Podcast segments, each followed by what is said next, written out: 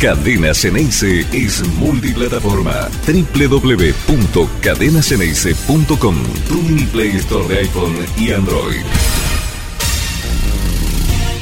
¿Cómo andan? Muy buen día para todos. Aquí estamos en una nueva jornada de nuestro Conectados al Mediodía, un nuevo día de Boca.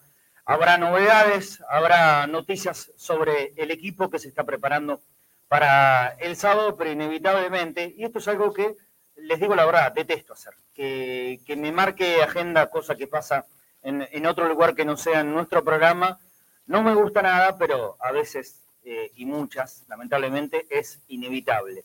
Hoy vamos a tener, antes de que me olvide, un verdad de que les va a gustar y mucho.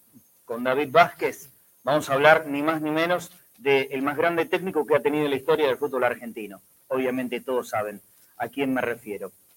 Pero anoche habló el Pipa Benedetto. ¿Y por qué la portada dice erró otra vez? Eh, les digo la verdad, yo no lo pude ver en vivo, estaba medio como un náufrago, ¿no? Porque anoche, imagínense que me llegaban los comentarios de todos lados. Y yo eh, en, el, océano con un botecito tratando de remar para eh, dilucidar, entender qué es lo que había dicho Benedetto. Por lo tanto, no quise emitir ninguna opinión hasta no poder escucharlo yo.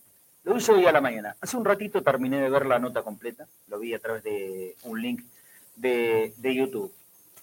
Lo primero que tengo para decir es que después de ver la nota, saco como, como conclusión que nunca se debió haber hecho.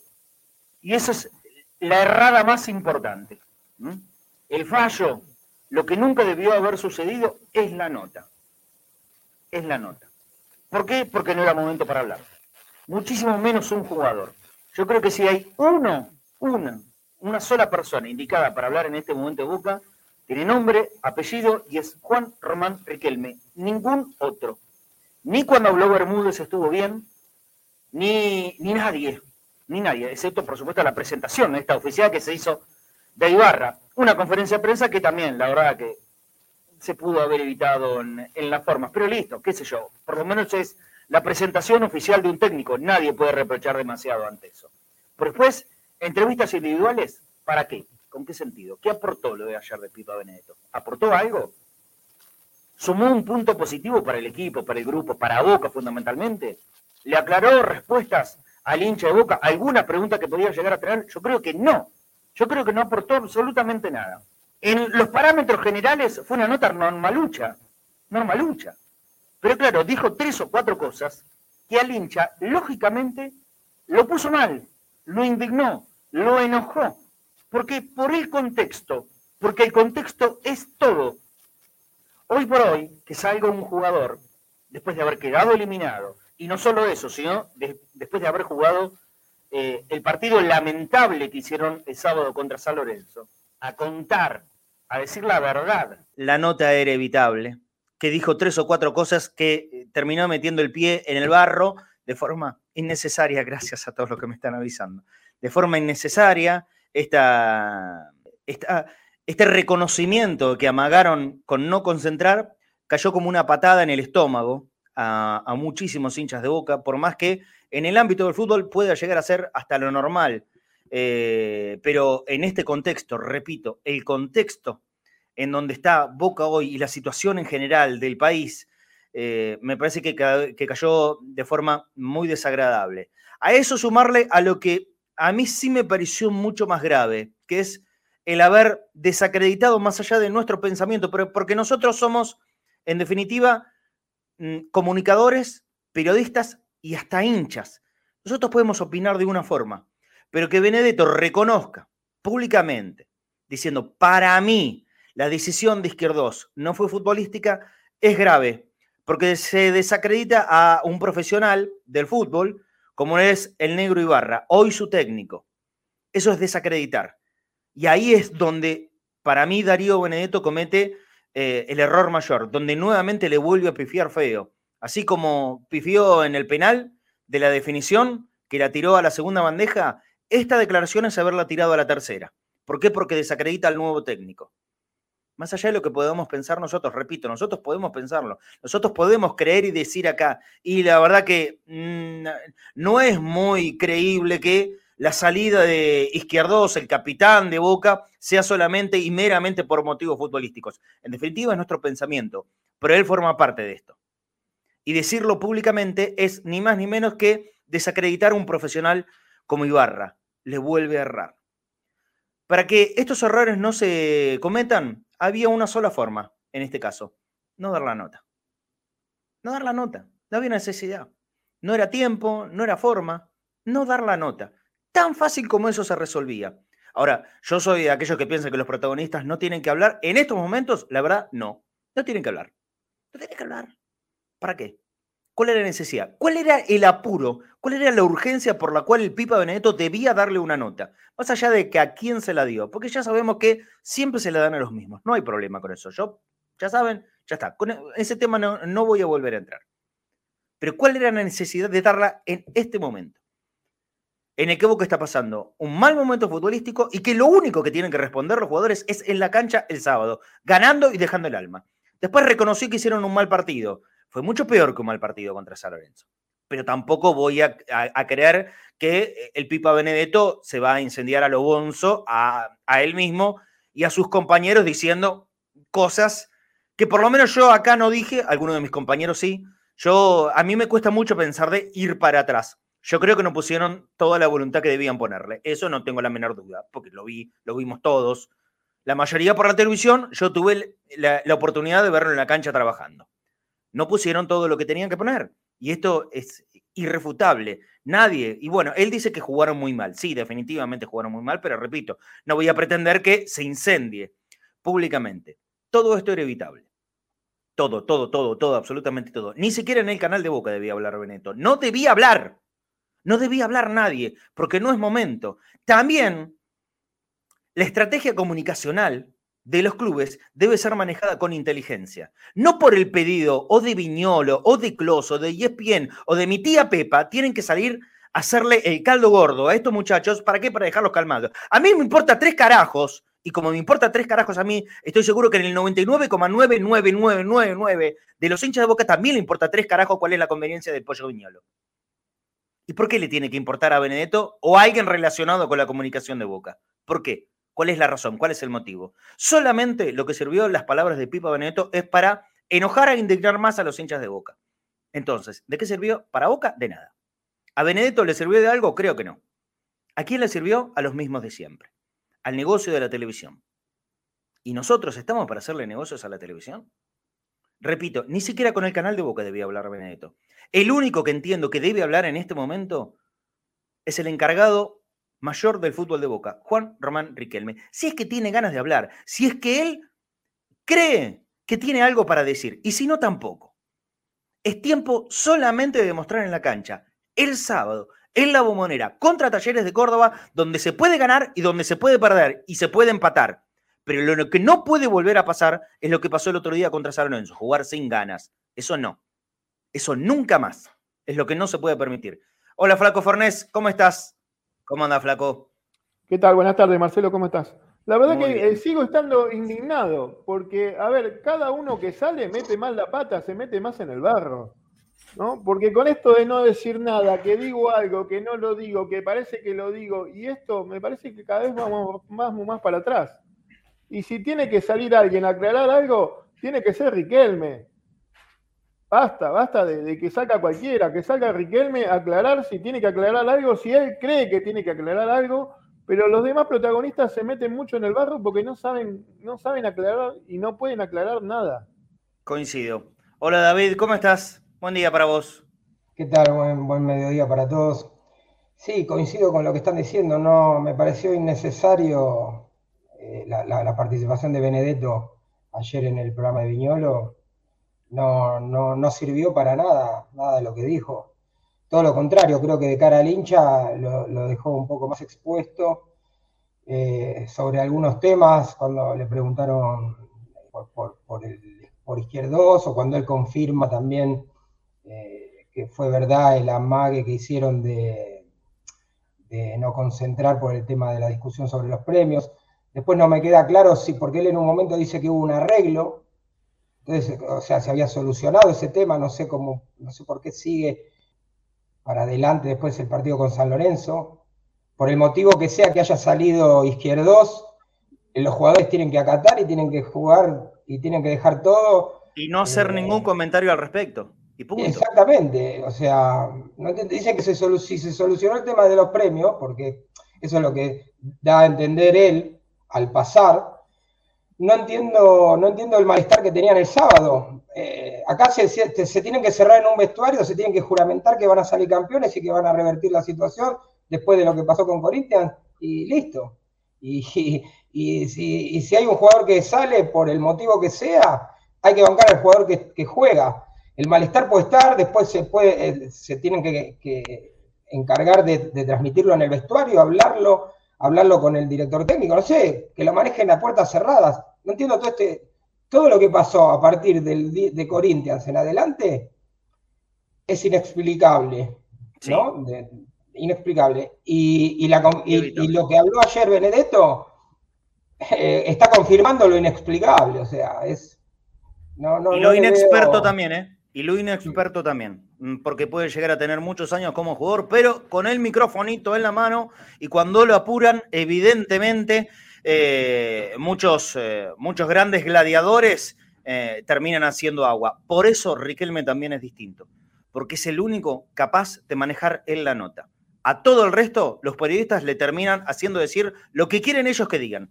Y Benedetto cayó en esa. Y Benedetto erró otra vez en esa. Lo que dice Juan Zagarna, entre tantos mensajes que nos están llegando, es, no tiene que hablar con nadie, aclarar a quién qué. Jueguen el próximo, el próximo partido como tiene que ser y listo. ¿Y por qué carajo Benedetto? Bueno, ¿por qué carajo habló lo de, lo de Benedetto? Eh, es así, y creo que es la mayoría también del pensamiento No, de la aparte, gente. una cosita, Marce. Ayer se, presenta- ayer se presentaba Martín Pallero en Boca, un el, el- el primer refuerzo en este mercado de pases. Un jugador Y pasó interesante. inadvertido.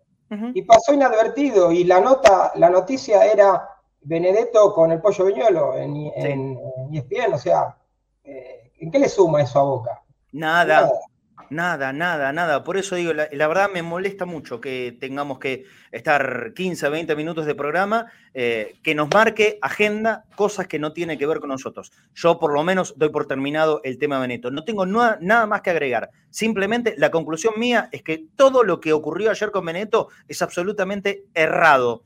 Errado por parte de él y errado por quien le permitió hablar. No sé quién fue.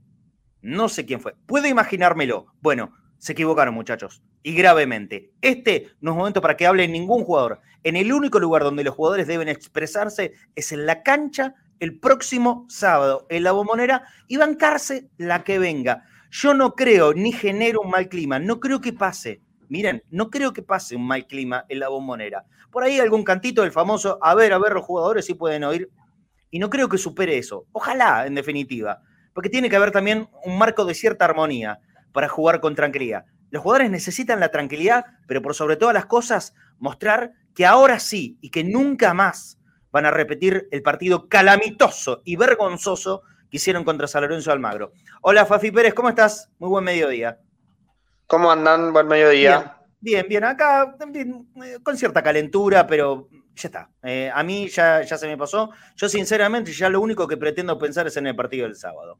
Eh, ¿Cuáles son las repercusiones, si es que a vos te quedaron, Fafi querido, de lo de ayer? No, no, las personales quizás eh, no, no vienen a cuento. Sí, estuve hablando con muchos hinchas. No ha gustado que haya confirmado lo que veníamos contando acá a lo largo de toda la semana, que fue, que fue cierto, valga la redundancia, que no quisieron concentrar o que amagaron con concentrar, que fue por un tema de, de dinero, no digamos premios, no digamos eh, otra cosa. Si el, el problema mayor fue el dinero, eh, y puertas adentro, obviamente, no cayó bien la declaración cuando dice que él cree que lo, la salida de Izquierdos no fue futbolística. Bueno, ya puso en duda también la decisión del nuevo técnico, que por lo menos hasta diciembre será interino. Fafi, eso a mí me pareció grave. La verdad, lo de lo otro, de, de que amagaron no concentrar, me parece una. Haber caído en, en la pregunta, una inocentada, eh, eh, digamos, de Gil. Que se entienda, que de Gil cayó, cayó en la pregunta, cosa que tendría que haberla esquivado él. Eh, pero esto es desacreditar al, nuevo técnico. Eso ahí, ahí es grave. Ahí no podés no darte cuenta de lo que estás diciendo. Ya está. La verdad, pateala afuera. Por más que pienses lo que pienses, pateala afuera. ¿m? ¿Quién, ¿Quién les dijo que los jugadores tienen la obligación de decir la verdad ante una entrevista con periodistas? ¿Por qué? No, no hay que decir la verdad. Hay que tratar de buscar la armonía. Y esa declaración justamente va en contraposición a cualquier cuestión armoniosa en Boca. ¿Mm? ¿Por qué hay que decirle la verdad, Viñolo? ¿Desde cuándo? ¿Por qué? ¿Por qué? ¿Desde qué lugar? ¿Desde qué lugar los jugadores tienen que salir a hablar con Viñolo para, para sentirse casi en, una silla de acusado? No, no hay que responderle un carajo. Un carajo. ¿Por qué hoy Boca está convulsionado? Por culpa de esta nota inservible. Porque es una nota inservible. Solamente a Viñolo y a ESPN le sirvió esa nota. A nadie de Boca le sirvió. Y a Benedetto tampoco. Porque para colmo dice que en las redes sociales lo apoya. Mentira, Benedetto. Mentira. De 10 mensajes, 11 son puteadas para vos. ¿De qué estás hablando? Cállate la boca, hermano. Eh, ahora sigo con vos, Fafi. Lo saluda Pablo Benedetto. Ah, Pablo Benedetto. soy un tío, el tío soy. Mamá Pablo ahora, ¿cómo mira, yo, antes de, las opiniones eh, personales que, le importan a poca gente, más allá de mi familia, lo que opino yo, eh, nadie sabía de las repercusiones que podía tener la entrevista. O sea, ¿quién autoriza que hable Benedetto? ¿Benedetto se manda por la suya o se lo decide el club? Pues yo creo que lo decide el club, si no, debería haber sido sancionado hoy mismo. Yo creo que lo, autoriza el club, y no, el club, sino un sector del club. Por eso, el sector del club que lo autoriza eh, eh, está vinculado, imagino, con la parte de fútbol, ¿o no? Imagino que sí. Entonces hay, hay dos lecturas, o lo mandaron al muere o no entienden nada de los medios. Porque era obvio, era obvio lo que iba a pasar. Era obvio lo que iba a pasar. Y por eso yo ayer en, nuestro grupo puse impecable. Porque dijo todo lo que todos esperábamos que iba a decir. Yo no esperaba nada de ninguna otra cosa de Benedetto. Porque dijo todo lo que él pensaba, eh, dejó en claro todo lo que se habló. Y me voy a corregir de algo que a mí me dijeron y yo entendí mal. De que la reunión, la, persona que me lo dijo, eh, lo que me planteó fue que se estaba instalando una cosa que no era, que era que estaban pidiendo un, premio por perder. Eh, que eso fue textual de esa persona, mala leche, y se, se dejó trascender del mismo club esa versión, ¿sí? Pero bueno, en este puterío que, vivimos. Eh, al margen de eso, que es falso, nunca pidieron premio por no perder, todo lo que dijo Beneto es todo lo que se venía hablando, con lo cual se confirmó que no era verso y no era mentira de los periodistas. No, no, por eso, está claro. Es impecable. Ahora, era obvio que en algún momento iba a pisar el palito. Era obvio que iba a pisar el palito con izquierdos y era obvio que, que no sé si pisó el palito, a lo mejor lo quería decir y está en todo su derecho de decirlo. El tema es que para mí no tendría que haber hablado. Más que en el mismo momento, que en el mismo momento estaban presentando el refuerzo de Boca y nadie habla del refuerzo de Boca. Es no entender la parte comunicacional. Es no entender. Eso nada más. Y, que se tiene que terminar, perdón David, y que se tiene que terminar esta cuestión del trabajo paralelo que hay en el club. Eh, a, mí me, cuesta mucho creer, pero lamentablemente ante las evidencias uno se tiene que rendir. Eh, ya estoy harto de que Boca se maneje como un club bipolar. Esto quiere decir con dos extremos.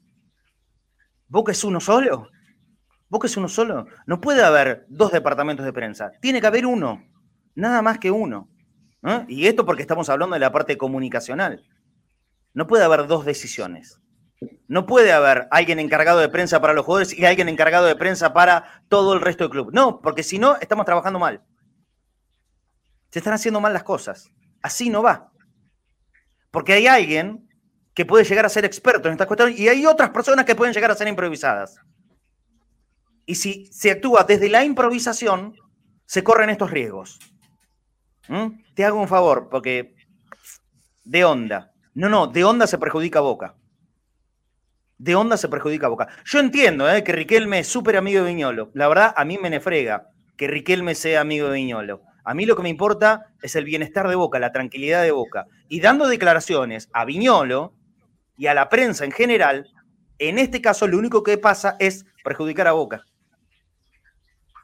Yo no creo que Riquelme le haya llevado de las orejas a Benedetto a dar la nota. Lo que sí estoy seguro es que alguien cercano al consejo le dio la veña.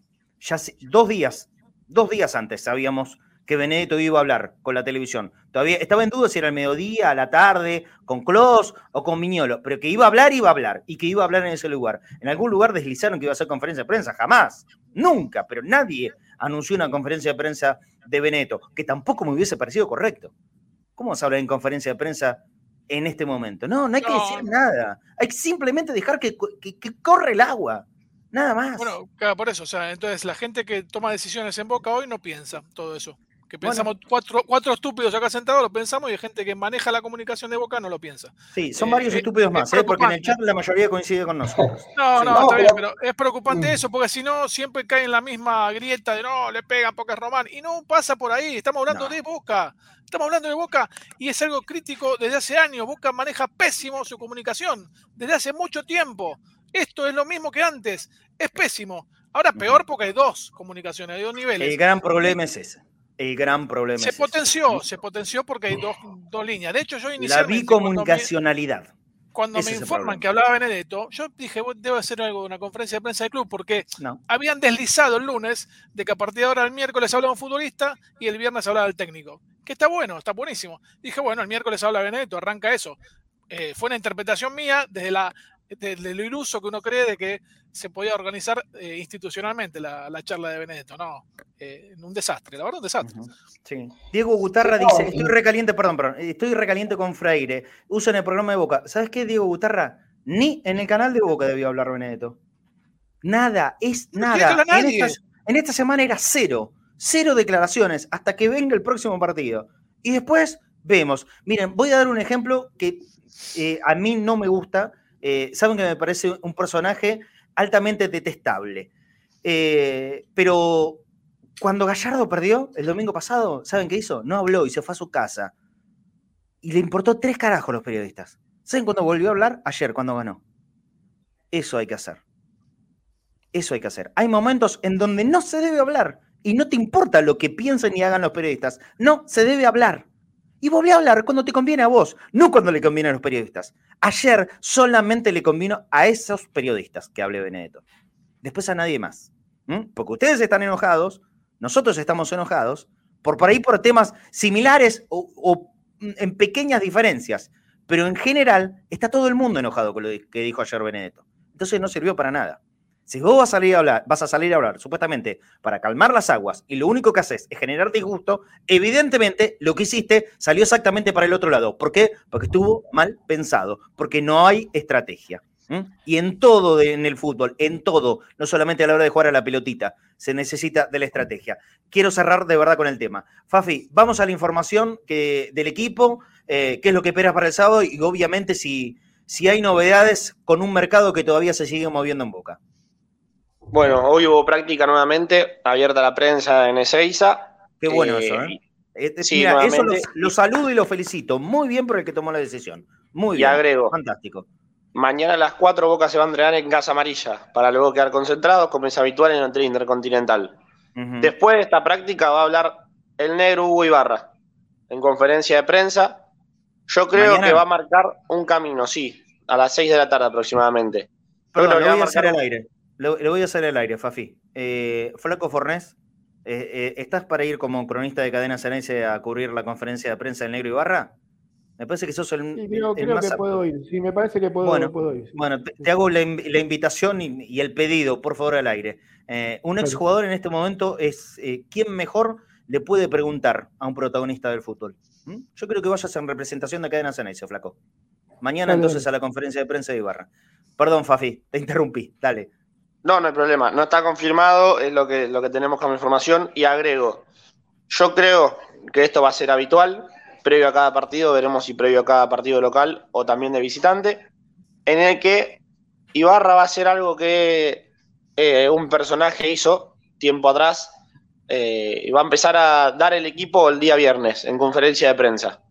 No sobrando sino a, los, a los periodistas, a nuestros colegas, sino que de manera oficial. A ver. Me quedé, ¿eh? Esto, esto, esto que dije, la, decisión de Ibarra en conferencia de prensa un día antes de cada partido de confirmar el equipo. El equipo. Bueno, no, me parece algo muy trascendente, pero. igual, igual en estos tiempos se confirma el equipo por redes sociales, no existe más conferencia de prensa para un equipo, es una, tontería. No, pero a ver, a, diferencia de lo, que venían haciendo los últimos técnicos, sí, también es, una novedad. Yo ya ni me acuerdo cómo hacía Bianchi. Yo creo que Carlos no. CarlosBianchi.com. ¿Cómo que no? Tenía exclusividad en su página. Sí, en su página. razón, eh, en un momento. Podías, chatear con, podías chatear online con Carlos, supuestamente. Fafi, si esto, si esto es una búsqueda de, querer parecerse en modos a Carlos Bianchi, a mí me parece bien, ¿eh? La de abrir los entrenamientos. Pero lo mismo decíamos de Bataglia a la hora de, sí, a veces tomar algunas decisiones. Sí, sí, sí, tenés razón, tenés razón. Quizás bueno. deberíamos todos, ¿eh? Deberíamos dejar de, traer la imagen de Carlos que tan bien nos hace y nos fortalece. Eh, y crear una nueva imagen hacia adentro y hacia afuera también. Sí, tenés razón. Carlos Bianchi va a venir un ratito con las verdades ceneices de, de David, que no vamos a tardar, ¿eh? ya vamos a entrar enseguidita nomás. Eh, ¿Consulta para, para Fafi, Pablo? No, no, no, una cosita que me quedo dando vueltas y, lo quería decir. Me parece que Boca eh, está en un contexto eh, maradoniano. Eh, critica a los medios y los necesita constantemente. No puede vivir sin que, sin que los medios hablen de Boca y se enoja de que todos los medios hablen todo el tiempo de Boca. Es un, problemón ese. no puede estar tres días sin que nadie hable de Boca. Es, es grave, pero debería corregirlo. estaría buenísimo una semana sin que nadie hable de Boca. No puede, no puede el club, no pueden los protagonistas. Por ahí el día que lo maneje uno solo habrá coherencia. Cuando hay manejando los dos va a ser muy difícil. Em, respecto del equipo, ¿hay novedades? ¿Hay algún indicio de cómo, cómo se va a formar el sábado?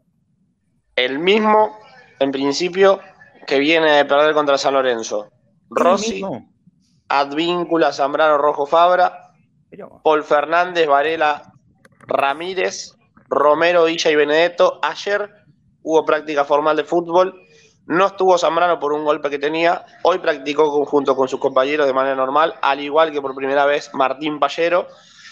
Lo raro y extraño de la práctica de ayer es que jugó Aranda como primer marcador central y Aranda tiene todavía un golpe fuerte en su tobillo. ¿Se acuerdan que yo después, no, no recuerdo qué partido, entré a la cabina Marci y te dije, Aranda terminó de jugar este partido cuando jugó con Ávila. Eh, jugó este partido guinzado. Bueno, ¿había sido con Manfield eso? Con Banfield. bien, con Banfield, que jugaron los dos. Eh, bueno, sigue con un golpe fuerte en su tobillo. Ayer tuvo que entrenar igual porque Boca no tenía otro central. Izquierdo mm. está con un, entre comillas, golpe mm. en su quinto metatarsiano, que es el dedo que se operó. Ávila, que ayer participó en la práctica de fútbol para el equipo suplente, eh, vio el entrenamiento en ojotas y en un costado. Yo creo que esto marca también que la venta al fútbol europeo está a punto de cerrarse. Y en esta práctica de fútbol que hubo ayer, este equipo con Aranda, por Zambrano, que es el que va a jugar el sábado, perdió 4-1 contra el equipo de los suplentes. Ustedes saquen conclusiones de qué equipo pudo haber parado en el equipo suplente. Cuando ves al banco todos los partidos, te imaginas más o menos qué equipo pudo poner. En, los suplentes, sí, me imagino que estaba Ceballos, Vázquez, en ¿eh? los delanteros. Eh, voy bien, ¿no es cierto? Sí, no, no puedo dar eh, el equipo, pero sí, es más o menos mirar el banco suplente que tiene Boca hoy en día. Eh, voy a, los jugadores que puedan llegar o, que se está rumoreando. En las últimas horas surgió, me imagino que un rumor, no creo que sea cierto, pero te lo voy a preguntar, por supuesto, de un supuesto interés del el Inter de Porto Alegre por Pipa Benedetto, que eh, hoy está en la picota. Eh, ¿Esto es cierto? ¿Esto es real? ¿Hay alguna chance concreta de que se pueda ir del club el Pipa?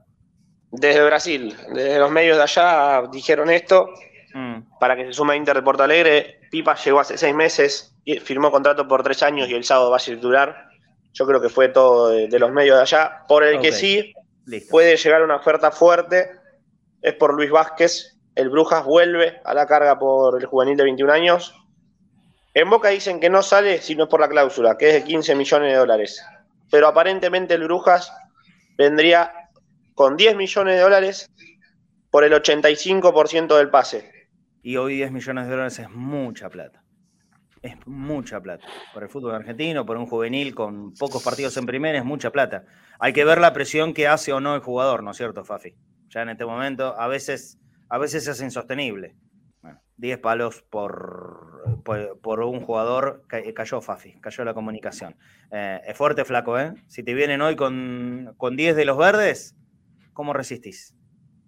Sí, y aparte si veo el equipo que jugó en la práctica, Benedetto dijo lo que dijo y sigue jugando en Boca, ¿cuándo le va a tocar al pobre Vázquez? Sí, también, es una conclusión. Ah, eh, yo, la verdad, más allá de, los dichos de Benedetto, que claramente no, me gustaron, eh, yo no soy alguien que pida que se vaya de boca. ¿eh? Me parece que es necesario. Hoy Boca no está para tirar manteca al techo y decir, andate este, andate el otro, porque a los que se van los tenés que reemplazar. ¿eh? Y, sí, pero tenés suplente, Marce, tenés suplente. Tenés suplente, ¿sí? no tenés a Vázquez. y, si Vázquez se va también, no tenemos a nadie. ¿eh? Y, no, ponele que, se, va, ponele que se, quede Vázquez. Pero detrás de Vázquez, ¿quién? Sí, bueno, ahí hay que traer uno. Y se traerá. Ya dejás un sueldo importante que es Benedetto y, plata, Benedetto te va a dejar plata hoy y con esa plata salís a buscar un 9. O lo que crea el negro Ibarra conveniente. No sabemos si el negro Ibarra quiere otro 9. Igual se va a Vázquez, tenés que traer a alguien. Sí, sí. Bueno, yo no soy de la idea de desarmar todo el equipo. Ya me parece apresurado y grave que eh, se esté hablando de que sale izquierdos, que sale rojo, que sale este, que sale el otro. Bueno, vamos a calmar. Seguro. De verdad. Vamos a pasar con Almendra? No podemos desarmar todo el plantel de un día para el otro. ¿Mm? Con, Almendra, ¿qué va a pasar? ¿Qué va a pasar? Eh, Almendra volverá a entrenar la semana que viene. La semana que viene. La semana que viene. Ayer también todavía Sí. Ayer también le preguntaron por Almendra. tampoco no aportó nada bueno en eso, Beneto. Tampoco aportó nada. Eh, eran temas que él debía esquivar. ¿Eh? Gambetealo, hermano. ¿Qué le importa, Viñón, lo, que vos piensas de Almendra? Bueno, Pero aparte está claro que, Almendra salió. No, bueno, pará, pará, pará. el, técnico anterior, el técnico anterior se va. Está bien que, que, tenga una nueva oportunidad. O sea, no depende de sus pares, depende del técnico la salida de Almendra. Porque si no estamos en un problema. Los pares no. Un par no te va a sacar, de, no te va a poner a entrenar con la cuarta. Un par no hace eso, ¿no, Flaco? No sé, vos que tuviste, que compartiste muchos planteles. Esa fue una decisión de Bataglia y está, está perfecto. Se respetó, todos lo entendimos, todos dijimos que estaba bien, se faltó el respeto al director técnico. Hay un cambio. También el, chico también tiene una oportunidad nueva. Tampoco, o sea, a lo mejor este tiempo le sirvió para reflexionar y darse cuenta el lugar donde está y lo que se había perdido. Debiera. Quería aportar Pablo. No, no, simplemente que no creo que Bueneto tenga 15 años como para no saber qué decir y qué no decir. El tipo dijo todo lo que él quería decir. Está mal que haya hablado. Ahora, eh, no es que lo presionaron y es un tonto que se lo dejaron llevar para el lado para que diga lo que diga de Almendra. Eh, tenía muy claro lo que quería decir. Me parece que sería menospreciar la, capacidad de, afrontar los medios del Pipo en este caso. Con respecto a Almendra, eh, yo entiendo que es un caso similar al de Villa, donde el club está priorizando lo económico por sobre las formas. Para mí, que vuelva Almendra a jugar en la primera división de, Boca es un pésimo error para todos los pibes que vienen atrás. Eh, porque eh, se está blanqueando que cualquiera le puede decir cualquier barbaridad al entrenador de turno, que en tres meses vuelve o cuando se vaya el técnico vuelve. Para mí es pésimo que vuelva Almendra a jugar. y el problema con el plantel es que el plantel no, no tolera las formas de Almendra. Lamentablemente Boca le hizo todo lo posible para acompañarlo, para aconsejarlo, para defenderlo, para recuperarlo eh, dentro de la cancha y fuera de la cancha, y Almendra eh, lo devolvió de la peor manera posible. Ayer Benedetto dijo que eh, nunca en su vida escuchó lo que se escuchó ese día, lo que trascendió, que nosotros sabemos, por si hace falta repetirlo, le faltó el respeto gravemente a Bataglia, diciéndole que le armaban el plantel y que, no, que era un pésimo técnico. Eh, que, le armaban el equipo. Y ese mismo día, eh, no quiero volver a lo mismo porque ya lo hemos hablado, lo he escrito, pero ese mismo día, eh, gente que, estuvo ahí me ha contado que fue a quebrar dos veces a Benedetto en el entrenamiento. Por eso Batalla lo llamó la atención y le dijo que se tranquilice y arrancó todo el escándalo que terminó con su desafectación del primer plantel. Pero, Pablo, con lo cual, cuando vuelvan a encontrarse, y qué sé yo, eh, la verdad, la verdad, eh, tendría, Boca, tendría que, Boca tendría que haberlo vendido, antes, mucho antes que pensar en vender a Vázquez o a Ceballos, que, me parece que es un error también que se vayan. Una cosita, yo me acuerdo jugadores de Boca que le han dicho cosas a entrenadores graves, Gustavo Barros Esqueloto, por ejemplo, le dijo terrible barbaridad de Salvamino Veira. Se fue Unión. Se fue, se fue, pero después volvió y tuvo su oportunidad, hizo historia en Boca. O sea, a mí me parece que toda discusión con un técnico es un problema del técnico con el jugador, no del plantel. Está bien lo que vos decís, que, se le, que le faltó el respeto. Y yo lo, o sea, lo banqueaba a en la decisión que tomó. Ahora, él tuvo un tiempo para reflexionar. Acá le faltó la salida a préstamo por seis meses a algún lugar. En ese momento Gustavo se había ido seis meses a Central y después volvió a Boca y la descoció. Y jugó bien y nunca más tuvo Sí, pero ¿sabes qué pasa? ¿Sabes cuál es la diferencia con Gustavo? No, no son barbaridades, es lo que le dijo Gustavo. Almendra viene, sí, sí, sí, lo sabe perfectamente, pero Almendra viene con antecedentes, que fueron graves también. Almendra un buen día decidió irse del club y no volver por cuatro meses y Boca lo fue a buscar, lo arropó, lo esperó, le dieron contención, volvió, primero volvió a entrenar, después volvió a meterse en el equipo, fue titular, hizo todo ese proceso de mandarse una macana grave, como es el haberse borrado del club, se borró, decidió no ir a entrenar más. Problemas personales, bueno, ok, se lo tuvo en cuenta, se contempló toda esa situación, volvió a acomodarse como estaba y después se mandó una grosera, grosera. Ahora también digo, para señalar tenés que poder predicar con el ejemplo. Ah, claro, esa es otra cosa. Y lamentablemente, ninguno de estos muchachos puede ponerse en un púlpito de predicar con el ejemplo, ¿no es cierto? Ahí está el tema. Em, ¿Por dónde va? Me parece que, incluso lo dijo ayer Benedetto, eh, el interés que tiene Boca o el Consejo Fútbol de tratar de venderlo, de sacarle un mango a Almendra. Y si no juega, no le van a sacar un peso y se va a terminar quedando libre. y sería uno más que se suma a una lista ya eh, importante. Importante y que pasa a ser no solo importante, sino que preocupante. Si Almendra se va libre, esa factura se le van a pasar por la cabeza, lógicamente, a, la parte directiva de Boca. Entonces lo que pretenden es, bueno, listo, ya está. Se fue con el que tuviste el quilombo. Jugá, cállate la boca, cállate la boca, jugá, trabajá, sé profesional y nada más que eso, para tratar de venderlo lo antes posible. Sí que creo que Boca tiene que apuntar a eso. ¿eh? La primera oferta más o menos seria que llegue con Almendra, chau, nos vimos, mucho gusto. Y otra cosa. Y así ah. con unos cuantos otros. Es que al margen de, su situación judicial, con Villa pasó algo parecido. El plantel estaba muy, muy eh, enojado con su desplante cuando se fue a Colombia 42 días, que pasó hace un año, ¿eh? no pasó hace una, no, sé, 25 años.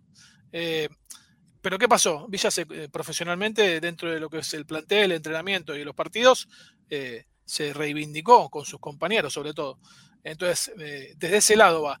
Revisando los últimos posteos y likes de, Almendra, que hoy es la única manera de comunicar que, tienen estos protagonistas, eh, no me parece que esté muy arrepentido de todo lo que hizo. No, para nada. Eh, y me preocupa muchísimo y me adelanto a que ojalá no abran las puertas el primer día de entrenamiento de Almendra con el plantel, porque puede ser o, no, o por qué no, ¿por qué no? Mejor. No, capaz que si abren las puertas, y están bueno, las sepan que el foco, sepan que el foco va a ser Almendra y Benedetto. Bueno, y no está mal. Sépanlo, no, no, pero me adelanto porque después nos sorprendemos de, de, qué enfocan los medios. Porque si están las cámaras, si están las cámaras, yo creo que los jugadores se van a cuidar un poco más. No veo mal que estén las cámaras.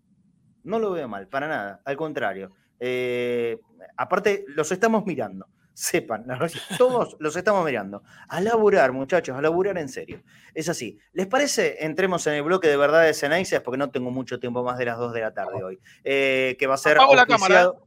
Sí, sin problema. Que va a ser auspiciado por eh, los amigos de Evolución Seguros, siempre, siempre acompañándonos aquí en Cadenas Ceneice y a ustedes, dándole la mejor opción para cualquier seguro que necesiten. Seguro del hogar seguro para la familia, seguro de vida, todo, todo lo que necesiten van a poder conseguirlo con los amigos de Evolución Seguros, llamando a su línea comercial al 11 52 78 3600, sino el mensajito de WhatsApp que es 11 26 58 95 62. Ahí en el video te cuentan la dirección de internet donde puedes encontrarlos. Evolución Seguros, protección personal, familiar y comercial, soluciones en el momento que las necesitas, precios y financiación adaptados a tus necesidades. Consulta en www.evolucionseguros.com.ar. Evolución Seguros, de la mano con vos. Ahí está, www.evolucionseguros.com.ar desde el año 1948, siendo líderes en el mercado asegurador argentino. También tenemos para mostrarte las ofertas que tienen para nosotros la gente de Chango Más. Mira. Hasta el 17 de julio, Hiper Chango Más y Chango Más vuelven a traer maratón de descuentos. 2x1 en marcas de pañales y camperas de bebés. Además, 40% de descuento en cervezas y 3x2 en vinos. Como siempre, mucho más sumándote a tu club. Vení a Hiper Chango Más y Chango Más y encontrá super ofertas en más de 20.000 productos. No es momento de desaprovechar ninguna posibilidad de oferta. Te quedan tres días nada más, ¿eh? Hasta el 17 tenés todas las ofertas en Chango Más, desde Moreno y en cualquier punto donde te encuentres. Entra en internet, buscalos, que ahí vas a ver a dónde vamos a poder ir a aprovechar. Es momento de donde hay un pesito menos, la posibilidad de ahorrar, hay que ir ahí. Así que muchísimas gracias a la gente de Chango Más que nos acompaña. Y si ustedes quieren aportar directamente con nosotros, con el laburo que hacemos aquí en Conectados al Mediodía y en todos los programas de Cadena Ceneice, le dejamos nuestro alias en Mercado Pago, que es boca.cadena.ceneice. Les repito, al que pueda, al que quiera aportar este laburo que hacemos todos los días en Cadena Ceneice. Ha dicho sea de paso, los invito, ¿eh? mañana a las 9 de la noche vamos a arrancar con un Entre Bosteros que se las trae, sobre todo por lo que puedan hacer ustedes, mm, por los mensajes y por, por eh, lo que escriban en, este encuentro que tenemos en el mano a mano. Los viernes a la noche, seguro, de 21 a 23 vamos a estar mañana. Les repito el alias para hacer su colaboración, donación para Cadena Ceneice. Boca.com cadena.ceneice. Este es nuestro alias en Mercado Pago. Y ahora sí, vamos a entrar en esta sección que maneja David Martínez, que es la de oh, Verdad de Ceneice. David Martínez. Estoy para cerrar, estoy para cerrar ya. David Vázquez, eh, de, Verdad de Ceneice, que tiene como protagonista principal ni más ni menos que al único y verdadero técnico más importante de la historia del fútbol argentino, que es el señor Carlos Bianchi. Todo tuyo, David. Bueno, ¿qué tal? Bueno, hoy vamos a tocar el tema de Bianchi. Verdad, desde hoy se lo voy a dedicar a Micaela Soto, que nos está viendo ahora en este momento, hincha de boca, fanática, segunda bandeja sur.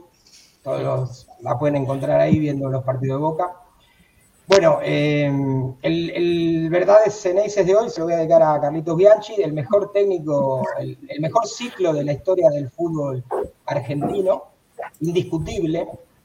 Eh, muchas veces se le quiere bajar el precio, cuántas veces hemos escuchado, eh, Bianchi, tuvo la mejor generación de jugadores que podía haber tenido Boca, sí, yo también me sentaba en ese banco y lograba títulos. Bueno un poco hoy vamos a desmenuzar esto y vamos a darnos cuenta que no es verdad, que la mano de Bianchi desde un principio se notó en Boca y nos cambió el rumbo y nos cambió la historia, o acentuó nuestra historia, porque Boca siempre fue un club ganador, supo interpretar el lugar donde estaba, el banco que le tocaba ocupar, y, y supo armonizar todos estos quilombos que hoy tenemos, que en esa época también se vivían. Eh, no nos olvidemos que cuando Bianchi llega a Boca en el 98, Boca estaba saliendo de un plantel con muchas estrellas, también tenía en ese momento, y estaba saliendo del conflicto del cabaret, o sea, Boca era un cabaret en ese momento. No sé si nos acordamos. Bueno, sí, según puntita. Sí. La Torre. Sí, según puntita, sí. Sí, sí, sí, Por eso, según puntita, era un cabaret. Bueno, este, estábamos en crisis y yo quiero hacer un poco, eh, quiero hacer algún punto de contacto con lo que nos está pasando ahora para que podamos mirar un poco de cara al futuro con un poco más de optimismo. Si bien no tiene por qué repetirse lo mismo, que era un poco lo que decía Fafi, hoy que hay que eh, también un poco dejar de lado porque va a ser irrepetible. Y es verdad, una vez Guillermo dijo, este ciclo no lo va a poder repetir ni siquiera Boca. O sea, ningún otro club que, que lo quiera imitar o que lo quieran comparar es incomparable y es imposible que se vuelva a vivir y, mucho, mucho, o sea, también puertas para adentro es difícil. Lo está diciendo un protagonista de esa época, porque los logros fueron realmente increíbles. Eh, bueno, esto arranca con un interinato de García Cambón en el año 98, antes que arribe Bianchi. E, exactamente, tenemos una plaquita ahí, un, link que yo mandé con los partidos que se jugaron con, con García Cambón, no sé si en el control lo tienen y lo, lo podemos mandar. Es el último link que les pasé. Exactamente, ahí está. Este es García Campos. Si lo paneamos para abajo, llegamos a, a, los partidos que disputó, que fueron cinco partidos oficiales. Arranca con una derrota, como arrancó el Vasco el otro día. Ahí están los partidos. Boca pierde con Deportivo Español 3 a 2 en la bombonera, o sea, eh, algo que acentuaba la crisis. Y después de ahí despega gana de visitante contra Huracán, un partido peleado que iba perdiendo, lo da vuelta, lo gana sobre, eh, eh, mete dos goles faltando 10 minutos, lo gana 4 a 2. Y que le gana 3 a 1. Huracán. Sí. Exacto, exacto. Después le gana 3 a 1 a Gimnasia en la bombonera, con una buena actuación. Gana un clásico en Avellaneda. Eh, después hay un partido en el medio que es un amistoso, un compromiso que tenía Boca con, un equipo centroamericano, Comunicaciones, empatan 1 a 1, después, exactamente, después le gana 4 a 0 a Gimnasia Tiro de Salta, y el último partido de, este periplo de García Cambón es 1 a 1 con Unión en Santa Fe. Este, o sea que fue muy positivo el, paso de, de García Cambón como técnico. Pero bueno, eh, en julio, después del Mundial, había un Mundial por delante, como hay ahora. Por eso no, estoy viendo, estoy tratando de resaltar los puntos de contacto que pueden haber. Había un Mundial por delante, igual que ahora, un técnico que Boca tenía que buscar, como ahora. Se había pensado en Pasarela, se, eh, hicieron unas encuestas que dieron a entender que Pasarela no era el indicado para el hincha de Boca. Se, opta, se termina optando, gracias a Dios, por Bianchi. Bueno, veremos qué pasa en nuestro futuro. Bueno, a partir de ahora analicemos un poco lo que fue Bianchi y viene arriba a Boca. Bianchi debuta en Boca un 9 de julio eh, del 98 en un amistoso contra Central, donde Boca gana 4 a 2 en Arroyito. A partir de ahí empieza a armar un equipo con jugadores que no venían jugando, ni siquiera en, ni siquiera en estos cinco partidos que había dirigido García Cambón, que habían sido buenos, eh, que habían sido buenos los resultados. Por ejemplo, Riquelme no había tenido protagonismo eh, en este equipo. Ni más ni eh, menos. ni más ni menos. Jugaba Fabri de 6. ya en el plantel estaba Samuel, pero eh, el titular era Fabri. Ah, eh, te, lo resumo más rápido. Por ejemplo, estaba Canigia. Y la primera gran decisión de Carlos Bianchi fue sacar a Canigia del plantel. Dijo: acá no vas a tener lugar, o sí vas a tener lugar, pero vas a ser el quinto delantero. Obviamente, eso es. Canigia es vendido, es vendido a, creo que a Escocia en ese momento. Sí. Bueno, y ahí se empieza a formar un equipo que después salió prácticamente de memoria cuando arriba Bianchi, porque él habla con Esqueloto y con, y con Palermo, le dice que va a ser los delanteros titulares, a Román le da la 10, vos vas a ser la maneja de mi equipo, y bueno, y ahí arranca un ciclo que dura 40 partidos invictos con dos torneos locales, ¿no? Que también siempre se le baja el precio a estos torneos diciendo que ese equipo no jugaba bien o que te hacía un gol y te ganaba Sí, Pablo. No, no, sí, perdóname que te interrumpí, eh, simplemente para sumar algo que, aporta a, tu columna, que es que Bianchi no solamente le dice, le da la 10 a Riquelme y le dice a Palermo y a Guillermo que van a ser su delantera titular, sino que Palermo, viniendo de estudiantes, y Guillermo, viniendo de gimnasia, se odiaban por sus cruces en las inferiores y los obliga a concentrar juntos. ¿Entendés? Fíjate la importancia de esa un manejo humano. Y se miraban de reojo, porque Guillermo decía, yo lo miraba de reojo porque obviamente no se pegaban, pero se querían ganar constantemente en la plata. Se odiaban desde, desde la primaria, Palermo y Guillermo. Y los mellizos, no Guillermo solamente, con Gustavo también. Se odiaban desde la primaria, allá en la Bueno, los, los, mellizos son bastante intensos también. ¿eh? Han sido no, me imagino. Me imagino. por eso quería destacar esto, porque es mm. fundamental esa decisión. Eh, porque los convenció los dos de ser. Sí, se armó una dupla, armaron una dupla dentro y fuera de la cancha que, le dio grandísimos resultados a Boca. Y ahí está la mano también de él. Total. Pero bueno, también lo, también lo afianza Samuel, ¿no? O sea, y empieza a jugar también el Chicho Serna, que hasta, hasta ese momento, por un tema de cupo de extranjero, estuvo siempre en cada mercado de pase con un pie afuera de boca, ¿no? Porque se va Soldano y bueno, ya tiene, tiene, tiene cupo. Y ahí se arma una, estructura que es una columna vertical que va a quedar en, esto, en estos 40 partidos de invicto y en este primer ciclo que va a terminar, o sea, el primer ciclo de Carlos que va a terminar en, Madrid, en Japón con la victoria sobre el Real Madrid, eh, que creo que es eh, lo que... es el triunfo más importante de la historia de un equipo argentino de, de fútbol. Exactamente. Es el, logro deportivo más importante en la historia de un equipo argentino, sin duda. pero es imposible discutir. El Boca que le gana al Real Madrid es el logro más grande de la historia de un equipo de, fútbol, de equipos en, el fútbol argentino. Obviamente que por encima de esto está el logro de México 86 de la selección argentina, porque es una cuestión de selección. Pero de equipos de fútbol, el triunfo más importante de la historia argentina se logró es ese triunfo de Boca contra Real Madrid. Exactamente. Bueno, tenemos una plaquita que para ver las formaciones, para ver cómo formó Boca ese día y contra quién jugó Boca ese día. porque también se le baja el precio a, este logro, diciendo que la diferencia era menor entre un equipo sudamericano y un equipo europeo a la que es hoy. A ver, ah, si nosotros miramos los nombres, Riquelme no era el Riquelme que es hoy, Riquelme tenía 21 años, ¿no? Palermo no era el, máximo goleador de la historia de Boca, Palermo era Palermo que había sido era la figura del, equipo era la figura del equipo era, la figura del equipo invicto ¿eh? del 98 99 que arrasaba con todo sí. Un delgado que recién se estaba afianzando el compañero hasta ese momento era, era Guillermo Arroz Esqueloto y, y, toma una decisión trascendental Bianchi de ponerlo a delgado. Y si no te gusta bueno lo lamento pero el técnico tomaba las decisiones exactamente Matellán en el lateral izquierdo porque el Vasco Rabarrena había sido vendido a Europa. Exacto. O sea que era un chico de inferiores, Matellán, que estaba haciendo sus primeros pasos, si bien tenía cierta experiencia ya en primera, no dejaba de ser un chico. Traverso, que había sido muy cuestionado antes del arribo de Bianchi, ya había encontrado su lugar en Boca, tenía que reemplazar nada más y nada menos que a eh, Samuel, que había sido vendido en muy buen dinero. El semestre anterior a un club de primera línea europeo. Entonces, a la Roma. Eh, ahí ya estamos viendo la mano del técnico porque no está contando con, eh, o sea, está contando con recursos del club para sustituir jugadores que se habían ido, que habían sido súper exitosos durante este ciclo.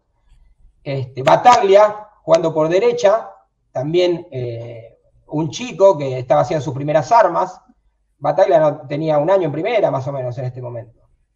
Así que bueno, Basualdo, un veterano eh, que, también había estado, había tenido idas y vueltas en Boca, que se consolida con él, con Carlos Bianchi como técnico. Me parece que es más interesante mirar la formación de Real Madrid para tener, para dimensión real, claro. ¿Mm? porque, te dicen, porque te dicen que, ahora, que no había diferencia. Mirá contra qué nene jugó Boca. Casillas, campeón del mundo con España. El arquero más grande de la historia de España. Exacto. Roberto Carlos, campeón. El mejor lateral de la historia del fútbol. Caranca, Hierro, uno de los mejores centrales que tuvo España en los últimos 40 años. Real Madrid, pero por escándalo, sí. Jeremy. Jeremy. Maquelele, McManaman y Elguera. Y arriba tenían a Figo, que en ese momento era el mejor jugador del mundo. Sí. Era balón de oro. Sí.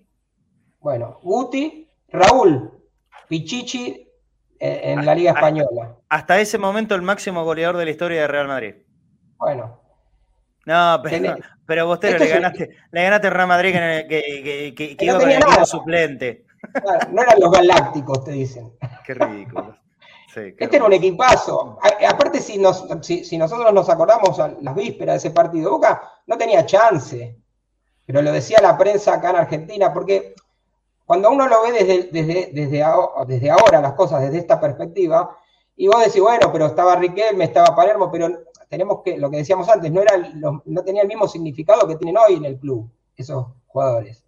Y, bueno, eh, y Real Madrid era, era una potencia mundial y era muy difícil que Boca le pueda ganar al Madrid. Tenemos imagen del partido, si querés, mientras, para ver un ratito, mientras seguimos charlando, si quieren, un poco de lo que fue este partido, este partido que arranca Boca y, lo sorprende al Real Madrid de, movida. Este, ahí mira, están saliendo. acá cuando veíamos esta salida, Boca, Boca no, no, en nuestro corazón decía, bueno, a lo mejor podemos ganar, lo que éramos bosteros. Pero todo el mundo estaba esperando al que no era bostero que, nos ganen 3 a 0, como, como, le pasó a otros equipos que fueron a jugar este tipo de. Hubiese sido lo lógico. Hubiese, sido, tal vez lo lógico, pero bueno, eh, eh, sorprendió el nivel que, tenía y, esas figuras que tenía Boca, eh, creo yo, en este partido confirman lo que fueron para Boca y lo que van a ser es muy difícil no catalogar como el mejor partido de la vida de Riquelme a este por la importancia que tuvo. Es lo que iba a decir, hay un antes y un después de yo creo, Yo creo que tuvo mejores, yo creo que tuvo mejores Román que este, que fue un partido de 10 puntos. ¿Hay manera de jugar mejor que 10 puntos? Román lo hacía posible. Eh, pero eh, lo grande de este triunfo hace que también, a la vez, al ser el triunfo más importante de Boca, eh, también merezca ser llevado al, primerísimo de los podios de, los partidos de Román. Mira, otro signo del virrey. Le ganaste al equipo más, importante de la historia del fútbol. Del fútbol. Como Real Madrid. Bueno, un acierto del virrey, poner a. poner a. se nos metió un chivo. poner a, Delgado y no poner a. Y, no, por, por el mellizo, que la dupla era el mellizo y Palermo. Delgado hacía seis meses que estaba en el club, pero estaba en un nivel realmente ascendente y muy bueno. Y toma la decisión de ponerlo en una interna que nunca nos enteramos, pero que tuvo su interna también. Y mirá los resultados que da, porque la, la primer pelota desborde centro preciso, gol de Palermo, ¿no? Palermo pidió, pidió que juegue Guillermo y Bianchi le preguntó si entra Guillermo o salís vos. Mirá qué fácil era el otro día cuando, cuando el Chaquito se la puso a, no quiero hablar, bueno. A Benedetto. Sí, no quiero hablar. Pero mirá qué fácil que era, ¿no? O parece fácil. Este, bueno, acá. El partido, que hizo Roberto Carlos. Creo que el único que merecía empatar ese día era Roberto Carlos. Sí, Roberto Carlos, gran partido. Acá un robo de, un robo de Basualdo que se le da a Riquelme. Riquelme le pone una pelota. Lo que es el pase de Riquelme. No, le, le frena, le frena la pelota para que le quede perfilado para la izquierda. No, no, no tiene, no tiene racionalidad el pase de Román, por favor. Por favor. aparte, como pica tres veces y muere ahí, pim, justo. Claro, muere la pelota, muere eh, y le queda para el perfil del delantero. Sí, sí, ¿Cómo lo aguanta? ¿Cómo Palermo lo aguanta? Creo que es Maquelele ese, ¿cómo lo aguanta con, con, el brazo también, eh? Porque hay que aguantarlo a ese defensor. Ahora lo querrían revisar con Bar. No, no, bueno, pero no, lo estaba, yo creo que fue bien. ¿Sabes quién, era, quién, era, la figura de ese equipo? ¿De quién? De, Boca del 2000. Del Boca de 2000, figura era Palermo. Ah, pero ah, para. Me imagino a dónde vas. ¿En qué sentido me lo estás diciendo? No, no, era ¿Por el Pepe de Asualdo? Era una, una, pregunta capciosa. La figura era del equipo, muchachos. Ah. En la noche, la noche anterior, la noche anterior salió Fasciani porque no estaba bien, no lo veía bien Bianchi eh, y entró Matellán y no pasó nada. Y nadie se enteró que cambió Falleni por Matellán. No, por supuesto, eh, Y Matellán jugó un partidazo, anuló a Figo. A Luis Figo, uno de los grandes jugadores de la historia de Portugal. Había una estructura. No, bueno, eh, Bianchi, Pero En, realidad, lo que ustedes nos están contando, que todo esto pasó de culo. Porque Bianchi tenía el celular de Dios. El celular de Dios. Es el están buscando un mérito donde no hay. Es, simplemente era el celular de Dios. Mirá, qué celular de Dios tendría que esta Copa, la Copa Libertadores que le da la posibilidad a Boca de jugar esta final. Boca la juega sin su figura, que era Palermo, porque se rompe los ligamentos en un partido contra Colón cinco meses antes de la Copa. Noviembre, claro, Exactamente. Boca arranca la Copa jugando con el Chango Moreno, porque Barijo estaba desgarrado, que era, que era, o sea, la tercera opción de nueve el equipo era tan bueno que el Chango Moreno hace una gran Copa Libertadores, después se puede, en la segunda fase empieza a jugar Barijo. Bueno, el, Chango juega contra River de titular en cuarto de final. Este, y después eh, ya semifinal y final juega Barijo y, en el partido de vuelta en Brasil juega Palermo, que fue el único partido que juega entero, eh, porque había entrado solamente un rato contra River, que fue el día que mete el gol con el muletazo. Recordar lo siguiente, y para ir a la puntualidad de las verdades Ceneice, ¿no es cierto? Este equipo no fue formado desde las grandes figuras, sino de eh, jugadores que potenció absolutamente Carlos Bianchi con solamente un jugador llegado desde afuera del equipo inicial, que fue el Chelo Delgado, que fue una decisión de Macri traerlo, la verdad, un enorme acierto de Mauricio Macri. Traerlo, Bianchi ah, lo aceptó, pero él no, lo había ido a buscar. Bianchi lo aceptó, lo bien que hizo en aceptarlo, porque Delgado se termina eh, transformando en una gran figura. Pero acá no había ningún jugador que valiera millones y millones y millones de millones. ¿eh? no, Tuvo que, no tuvo que pagarle 14 palos a nadie para llegar a ser campeón del mundo. Por ejemplo. No, agarró un plantel, lo depuró. Él agarró un plantel en el 98, lo depuró, dejó las piezas que él necesitaba y, empezó a sacar pibe de abajo. Exacto. mientras, mientras seguimos viendo las imágenes, porque Fafi se va a tener que ir en cualquier momento, si no, yo creo que sigamos viendo este, este, recuerdo hermoso y mientras que Fafi no, nos cuente un poquito más de lo que está pasando en la actualidad de Boca. Fafi, ¿estás? Fafi, Fafi. No, me parece que se fue, se aburrió y se fue. Se fue una mierda. no, tuve, él, está yendo y volviendo con la radio, ese es el tema. Eh, bueno, perfecto. Continuamos con esto y, adelantamos ¿eh? este, lo del partido Real Madrid. Vamos para adelante, ya son las 2 de la tarde. Ahora vamos con. Ahora vamos a. Eh, Bianchi se va después de un año, se queda un año más y se va y vuelve en el 2003. O sea, se va en el 2002.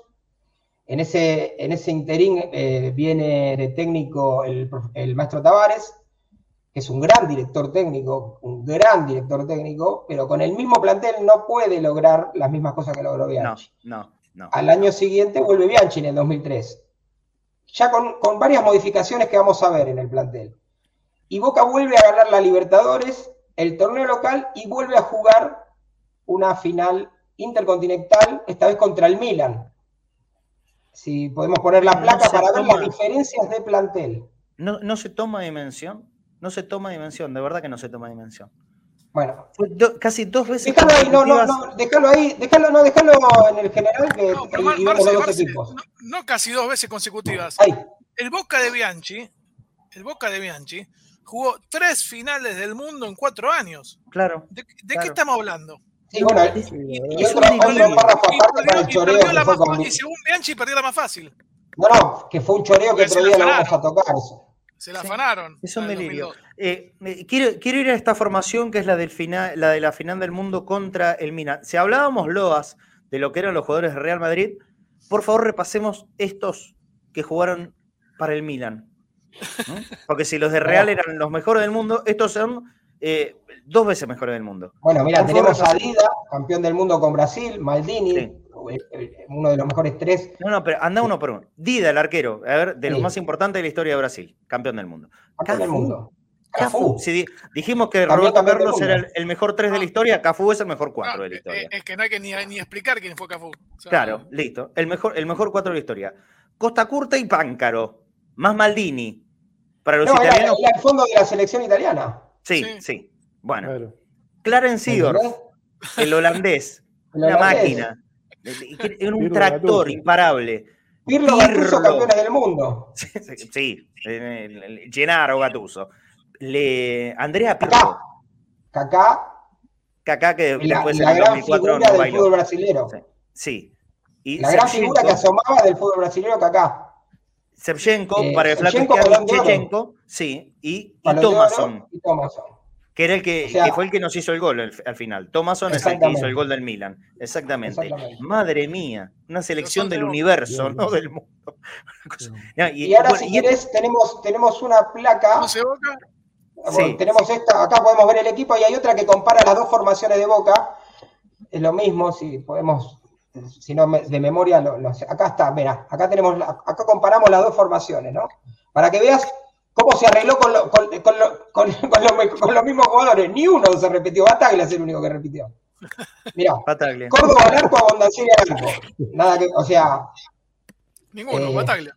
Nada. Ibarra, lateral por derecha, Perea, lateral por derecha. Nada. Esquiavi, central, Bermúdez, central. Traverso, central, Burdizo, central. Matellán, lateral por izquierda, Rodríguez, Clemente Rodríguez, lateral por izquierda. hasta acá nada. Basualdo, eh, volante por izquierda, Caña, volante por izquierda, Cassini y Serna, los, los, cinco. Batalla por derecha, el único jugador hasta ahora que repite formación. Y arriba tenemos, tenemos a Riquelme Delgado Palermo en el 2000, Donet y Arley Esqueloto. ¿Sabes qué me da para preguntar esta, delantera? Si, si, hubiese salido el muñeco este con un cartel a decir compren un 9. No, bueno, por eso. Eh, la delantera, o digamos, la parte ofensiva de Boca contra el Milan en la final del mundo fue Donet, que hizo el gol, y Arley, y Guillermo Barros Esqueloto, semi lesionado. un 4-4-2 igual en este momento.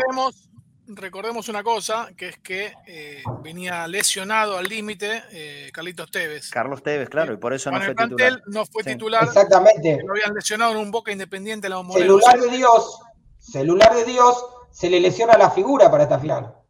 Porque, claro, porque, y se las arregla, solamente contó en el, en el tiempo extra con Tevez.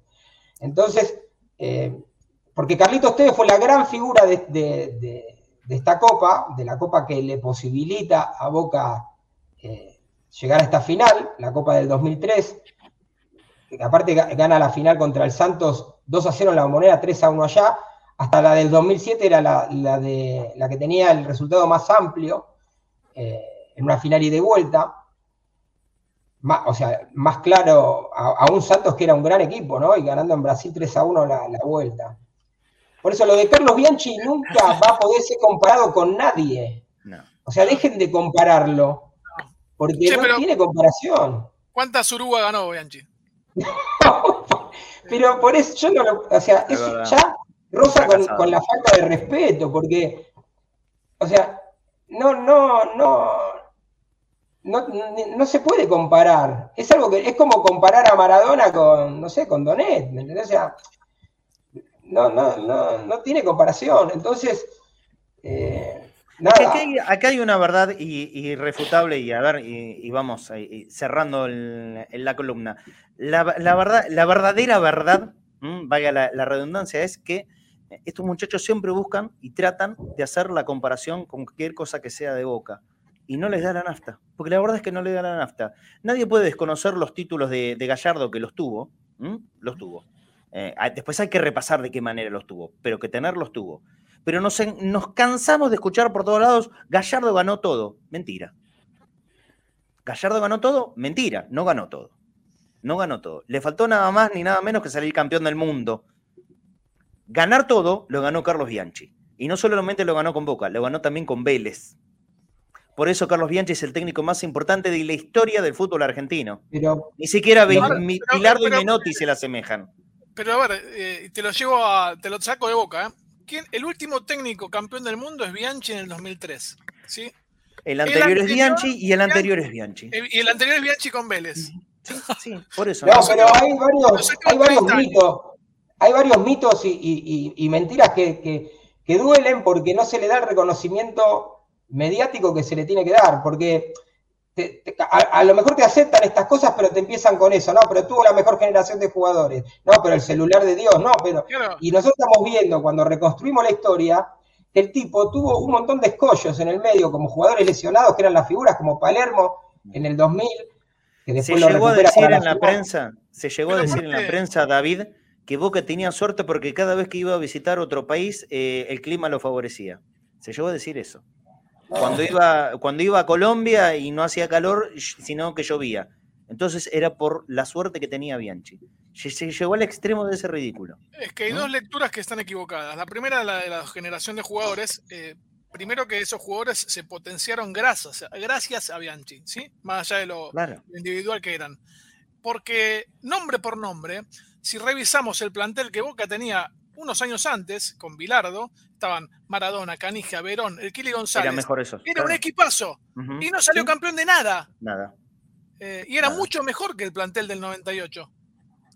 Entonces no tiene, no, no pasa por un tema de nombres, pasa por, un tema de gestión. Y, la gestión fue a cargo de Bianchi, y un gran nombre que siempre queda retrasado, que es Julio Santela, el mejor de oficio de todo. y yo, te voy a decir algo más para lo que vos estás diciendo. Nosotros tenemos un Riquelme y tenemos un Palermo, que son nuestros ídolos máximos, gracias a que tuvimos un Bianchi. No sé si la historia hubiera sido la misma si Bianchi no se cruzaba en nuestro camino. O sea, probablemente no. Probablemente no, pero bueno. Probablemente lo hubieran vendido a la Lazio, lo hubieran vendido, ¿me entendés?, a otro lado, y no hubiéramos vivido lo que vivimos con ellos. Entonces, se, alinearon los planetas, sí. Se alinearon los planetas. Lo, que hay que hacer es eh, no indignarse a la mentira, sino simplemente tener en clara cuál es la verdad. Las pruebas. Claro. La verdad es esta. ¿Quién ganó todo? El que ganó todo fue Bianchi. No hay otro que haya ganado todo, por lo menos en los últimos años. Un datito color para los que nos escuchan y son más chicos o que nacieron por ahí por el 2000 y no vivieron tanto Bianchi. En el 2003 el cabildo abierto y el escándalo era cómo Tevez le va a decir que, no a la sub-20, al Mundial sub-20, y va a ir a priorizar a Boca. Y en el medio de todo eso se lesionó Carlitos y no fue ni al Mundial sub-20 y casi no juega la final del mundo. Sí, sí, sí. en, el, medio, en el medio se olvidaban que Boca tenía que jugar la final del mundo y representaba también al fútbol argentino, ¿no? Que era bastante más importante que un Mundial juvenil. Por eso te digo que eh, estos escándalos de todas las semanas vienen de hacer lo único que querían era sacarle a Tevez a Boca. Esa, era, la única intención, que Tevez no vaya a jugar con Boca. Fíjense que Bianchi le ganó al, Milan casi sin Tevez, que terminó jugando solamente los últimos minutos del partido regular y después los 30 de la larga. Mira ahí Cassini cara a cara con, con Gennaro Gattuso. Me sacás a Tevez, te gano con Puchero Donet, con un gol de Puchero Donet. Increíble. Y les recomiendo, si tienen tiempo, yo les recomiendo que vean este partido entero, el que tenga tiempo, porque Boca lo domina, lo dominó, con este equipo lo dominó al Milan.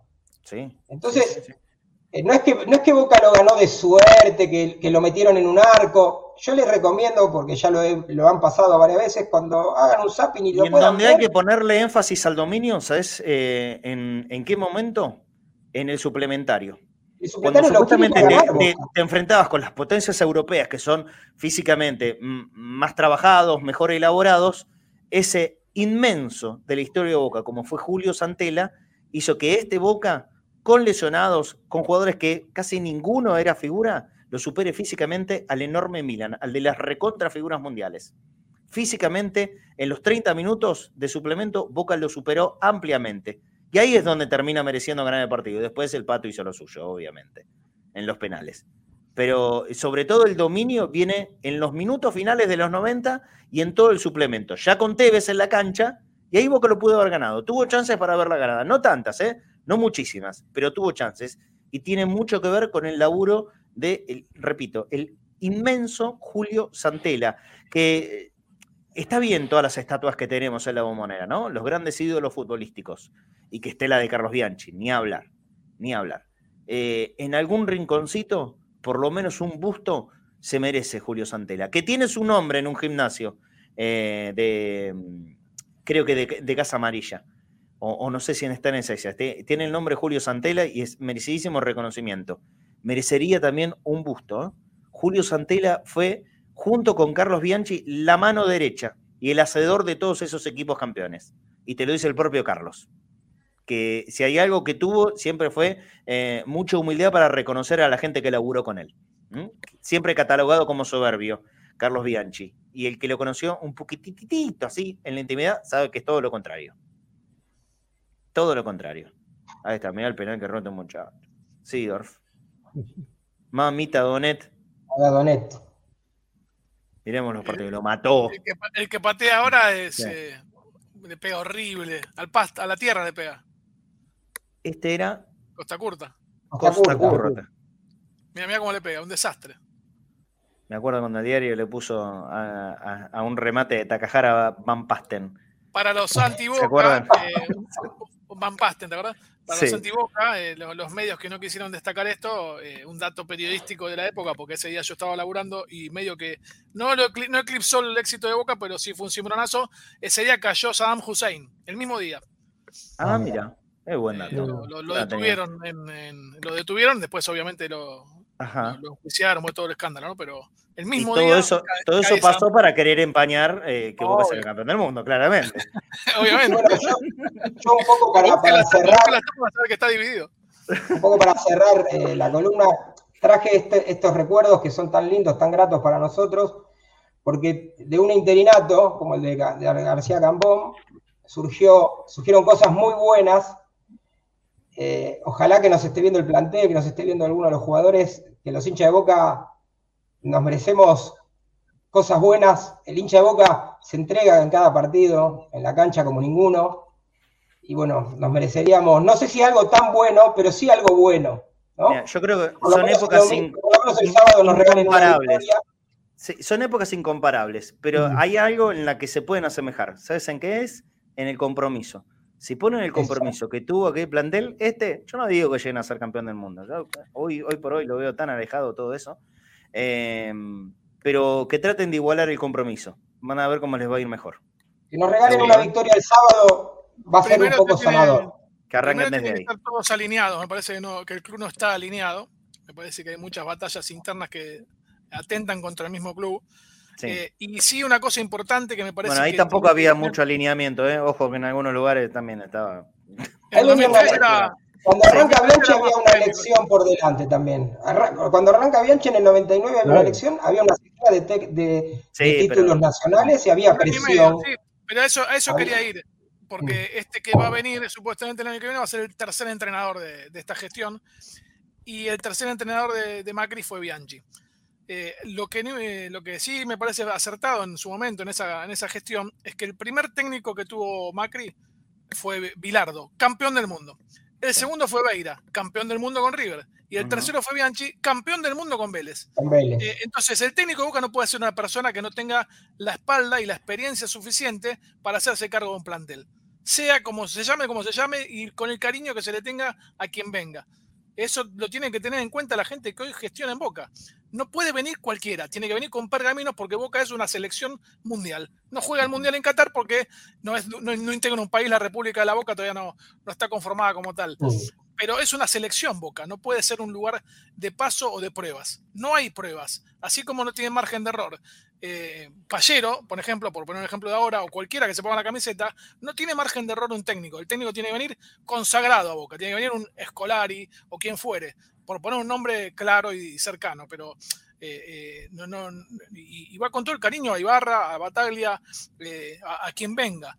Tiene que ser alguien que esté preparado para ser el técnico de Boca para los fans de Gareca, eh, las noticias que llegan es que le dijo que no a la selección de Perú. ¿eh? Dijo que no. O sea que todavía hay una chance ahí. Y pues, queda, queda libre. Queda libre, seguro. Si hay chance o no, no sé. Pero que queda libre, por lo menos a Perú no va. Le habría dicho que no a la selección de Perú. La verdad, me sorprende. Me sorprende.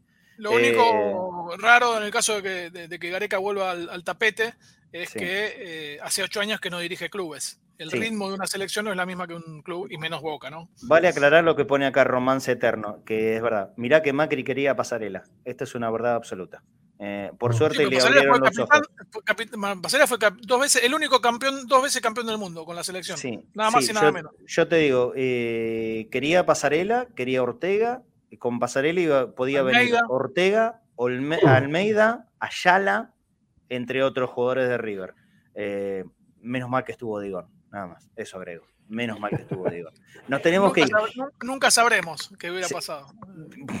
Pero supimos lo que pasó. Y lo que pasó ah, fue que Digon tuvo razón, claramente. tuvo el, gran Roberto que se fue hace poco. Eh, a ver si los chicos del control pueden eh, tener las fotitos que les pasé recién por privado, porque la gente de Eva Gunza, en esto que venimos prometiendo ya hace unos cuantos días, ha cumplido, flaco de una forma te digo, de lujo. Miren lo que vamos a tener para que ustedes puedan eh, tener en la próxima semana. Bueno, vamos a hacer esto, pero en la próxima semana vamos a hacer algún regalito y después vamos a buscar alguna forma en la que ustedes puedan adquirir también esto, esto que ha hecho la gente de Bagunza eh, junto con el producto Cadena Cerense en un minutito, lo vamos a poner al aire, eh, ya que está, y, y hablando del flaco Fornés. Hoy llegó el día, flaco, el día de convocados a las 10 de la noche, ah, más allá de la presentación que pueda hacer yo, quiero que invites a la gente vos mismo para que hoy a las 10 de la noche se enganchen con tu programa. Bueno, eh, la invitación sería, si, súmense a convocados, porque va a ser un momento Geneise, bostero, bostero, bostero, bostero, súmense y bueno, eh, vamos a revivir toda la gloria Geneise de la mano de un protagonista de lujo de uno de esos, como dijimos con Marcelo, ¿no? Salió campeón del torneo argentino, salió campeón de la Copa Libertadores y también salió campeón del mundo con Boca. ¿Sí? Pueden entrar porque hay un sorteo también en la página de convocados. En Instagram entren a convocados y se pueden llevar un dirección de Instagram? ¿Arroba convocados? Eh, arroba convocados guion bajo arroba convocados guion bajo. Entonces, en la cuenta de Instagram, perfecto, bueno, fíjense. El que adivine, el que adivine quién es el jugador, Marce, sí. se, lleva un, se lleva un premio. Si me ves, bueno. el jugador estuvo en esta final. Estuvo Muy lindo libro. Lo he leído, ¿eh? de Diego Esteves. Muy lindo libro, la final. Eh, muy bueno. Eh, que hace Sí, que cuenta la historia de aquel partido, la primer final, eh, la final la única. Eh, legítima, la, legítima, eh, que se jugó en el año 1976 y que la ganó Boca, la primer final, con el gol de Chapa Suñé, pero no solamente cuenta el partido en sí mismo, sino el contexto. Realmente muy interesante el libro de, Diego Esteves de, la final. Bueno, entonces hoy a las 10 de la noche, ¿tenemos para, para mostrar el videito? de, convocados, donde invitamos a la gente 10 de la noche a través de todas las plataformas audiovisuales de Cadena Ceneice. Ahí va a estar el Flaco Fornés junto a Ale de Estefano. Dale, a ver, mostramos el video. Por la multiplataforma Cadena Ceneice se viene convocados. Te vamos a contar la historia de aquella estrella de boca que tu abuelo vivió, que tu papá te contó y vos no pudiste ver. Todas sus anécdotas y todas sus vivencias en el club más grande del mundo. Ya, estamos pidiendo aire por Cadena Ceneice, se viene junto al flaco. Convocados. Ahí está, bueno, todo el mundo invitados. Están convocados para las 10 de la noche prenderse a Cadena Ceneice, el Flaco Fornés, junto a Ale de Estefano, en un programa imperdible. Este jueves, y, este jueves y todos los jueves. Por supuesto que pueden ver el programa en cualquier momento después. Si no lo pueden hacer en el vivo de esta noche, queda en YouTube, en el canal de Cadena Ceneice. Los invitamos a que se suscriban. Eh, y, aprieten la campanita para si les sale todas las notificaciones y para quienes puedan valorar el esfuerzo que hacemos eh, todos los días para la puesta de los programas al aire, pueden ayudarnos a nosotros ingresando en la cuenta de Mercado Pago, que es boca.cadena.ceneice. Les repito, boca.cadena.ceneice. Y ahora sí, yo les voy a mostrar una foto de lo seguramente algún par vamos a estar regalando entre la gente, pero después ustedes lo van a poder adquirir y ya vamos a, contarles la manera la semana que viene. Estos son los nuevos modelos de Bagunza para Cadena Ceneice, para los oyentes de Cadena Ceneice. Ahí está. Esto es una realización de los amigos de Bagunza, los pueden encontrar en www.bagunzayus.com a través de su página web, sino en eh, la cuenta de Instagram que es bagunza.yus o comunicarse al 11 56 55 37 93. Ese modelo especial para los oyentes de Cadenas NS, nosotros vamos a regalar seguramente un par y después, a partir de la semana que viene, les vamos a contar cómo pueden hacerse de ellos si tienen ganas. Miren qué lindo, la bombonera de fondo, la hermosa, la única, inigualable bombonera y, por supuesto, el loguito de Cadena Cerece. Muchas gracias a los amigos de Bagunza por este modelo especial que nos han hecho eh, a nosotros aquí en cadena y sobre todo para que la gente pueda llegar a tener la posibilidad de ir y adquirir estos productos con modelo cadena Ceneice en el local de Bagunza. Ya la semana que viene les vamos a contar cómo, cómo lo van a poder hacer. Pero desde ya, gracias Flaco, que vos sos el intermediario con los amigos de Bagunza, han hecho un modelito genial, genial. Sí, muy lindo, muy lindo. Muchas gracias a ellos. Bueno, todo el mundo invitado. Nos, tenemos que ir. Gracias, eh, David, eh, por otra columna de este muchacho que lo que ganó lo ganó de suerte. Porque tenía el celular de Dios. Eso lo, tenía, lo tenemos clarísimo. ¿Quién es Carlos Bianchi? Ah, tres veces campeón del mundo en el City. En el City. Mucho más, mucho más importante que ganar en Madrid. Mamá querida. Me mataste. Abrazo grande. Abrazo grande. Me dejaste sin palabras. Un abrazo para todos. Chao, chao. Pablo, nos vemos, nos vemos mañana o en la semana. Mañana ya es último día, se nos termina la semana, ¿eh? Se nos termina. Se termina, arranca las vacaciones de invierno para los pibes. Uf, sí, para los pibes nada más. sí. Abrazo, Pablo. Hasta mañana. Flaco, bueno, eh, los mayores de los éxitos para hoy a las 10 de la noche, a meterle mucho en las redes sociales, a la difusión, a ustedes los que nos miran habitualmente, también no se olviden, 10 de la noche, convocados por Cadena Ceneice. Sigan en la cuenta de Instagram a los muchachos, que ahí tienen la posibilidad de ganarse un premio, arroba convocados guion bajo. Esto es en Instagram el convocados eh, con la B larga, ¿no es cierto? Eh, ese es el doble juego que se pretende hacer con el título de programa. No es una burrada, no es, un problema de ortografía. Convocados, que tiene que ver con Boca, por supuesto.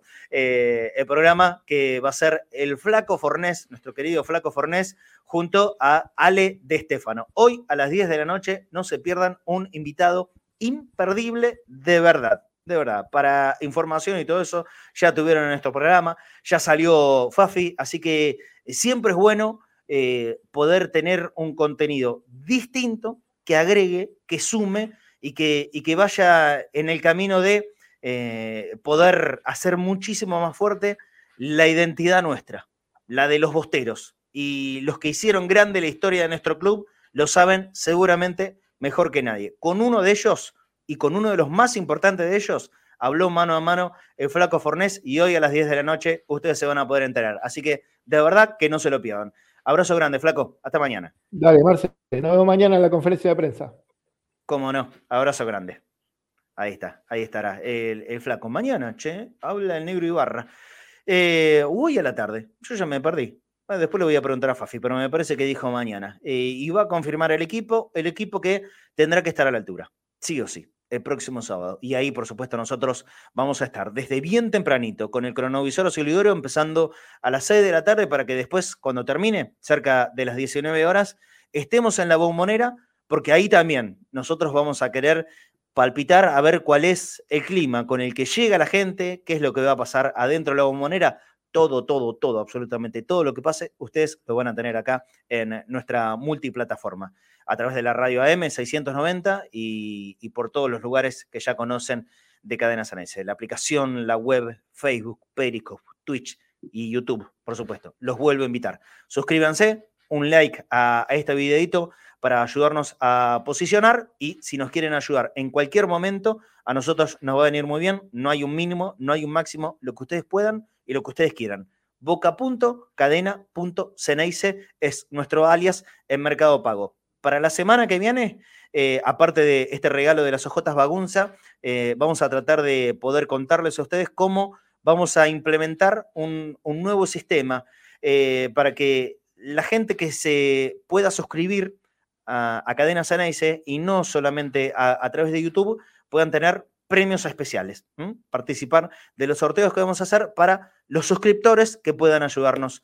a nosotros. Y si no, por supuesto que los programas van a seguir al aire exactamente igual que ahora. Eso quédense tranquilos. No va a haber restricción absolutamente nada para nadie, para nada, pero eh, obviamente también queremos darle cierto privilegio a aquellos que nos ayudan a nosotros. Me parece que lo podrán entender. Y vamos a tener lindos regalitos, ¿eh? De verdad, de verdad. Un abrazo grande para todos. Mañana nos volvemos a encontrar acá, conectados al mediodía, a las 13 horas. Chao.